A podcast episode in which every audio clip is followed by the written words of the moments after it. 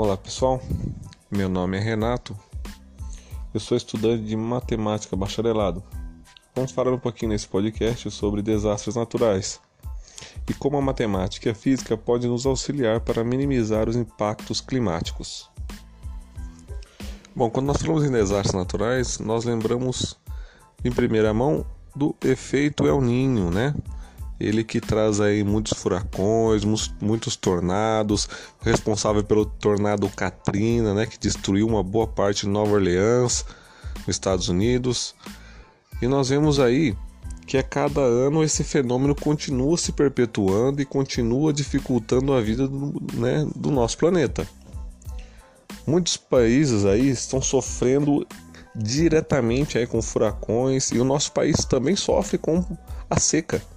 Né? Hoje no norte, nordeste aí, é claro que por estar na linha do Equador é um lugar mais, um local mais quente, né?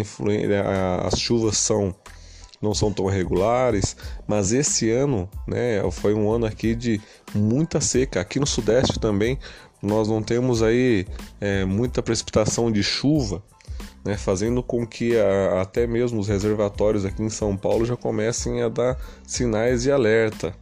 Né? Tudo aí é feito no efeito é, do El Ninho aí, né? Que vem cada vez mais afetando a nossa vida, né?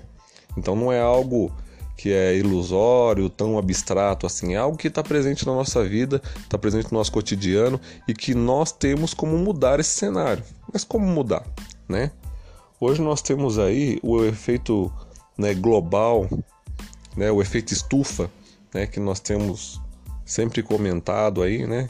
Em todos os lugares que nós vamos, é até é conveniente, né? Uma, puxar uma conversa e falar sobre o aquecimento global, né? O efeito estufa. Só que muita gente não sabe o que é isso.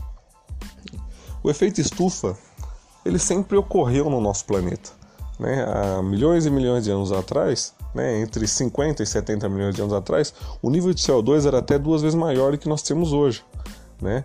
Chegando a ter de 9 a 14 graus mais alto do que a nossa temperatura atual.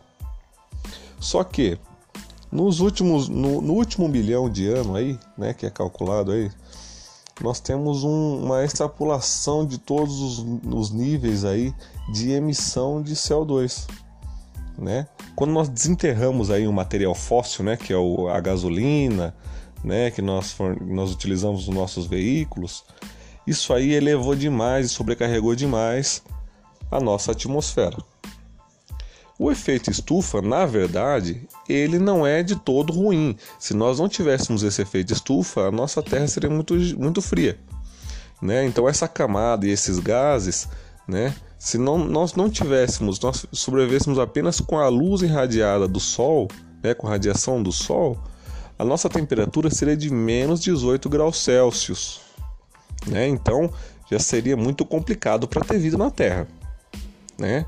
Então, é, a partir aí do, do, dos vulcões que emitiram é, CO2, que emitiram gás metano, né? Aí a atmosfera consegue segurar um pouquinho mais essa radiação e elevar a temperatura.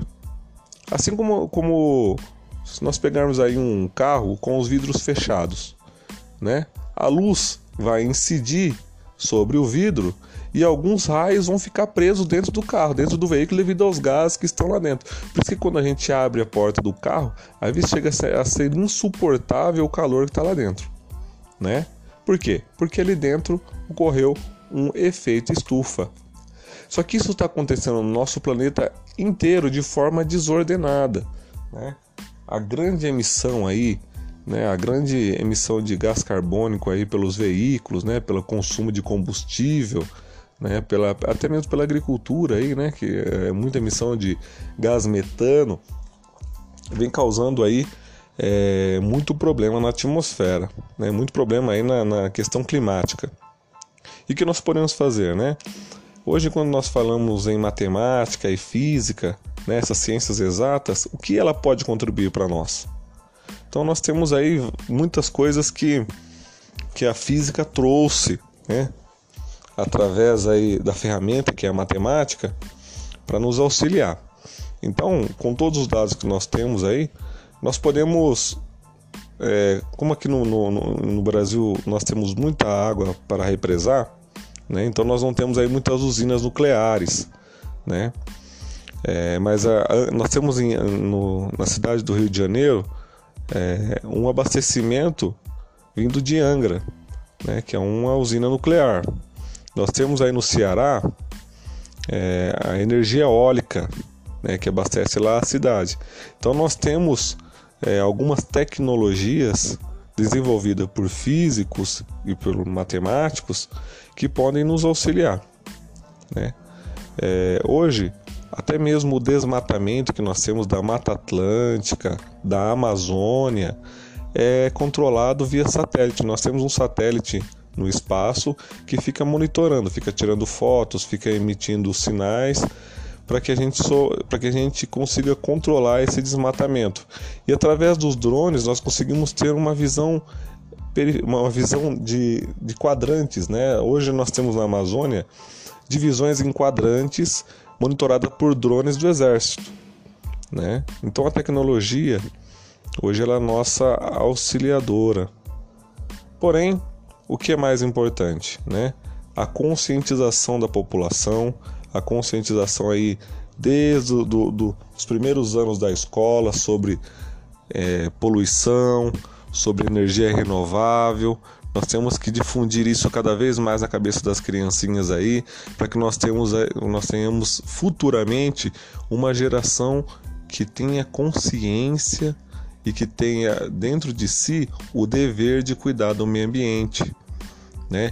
E nós tenhamos, se Deus quiser, daqui a alguns anos, né, alguns pactos aí ambientais que nos possibilitem aí carros elétricos, né, carros a, a, a tem aquele uma outra substância, a nitrogênio, né, que possa nos auxiliar aí e reduzir drasticamente esse nível de CO2 que está na atmosfera porque com esses carros a, movidos a material fóssil, até mesmo ao álcool, que são extremamente poluentes, nós vamos conseguir reduzir tanto assim esse nível de CO2, esse nível de gás metano também na atmosfera.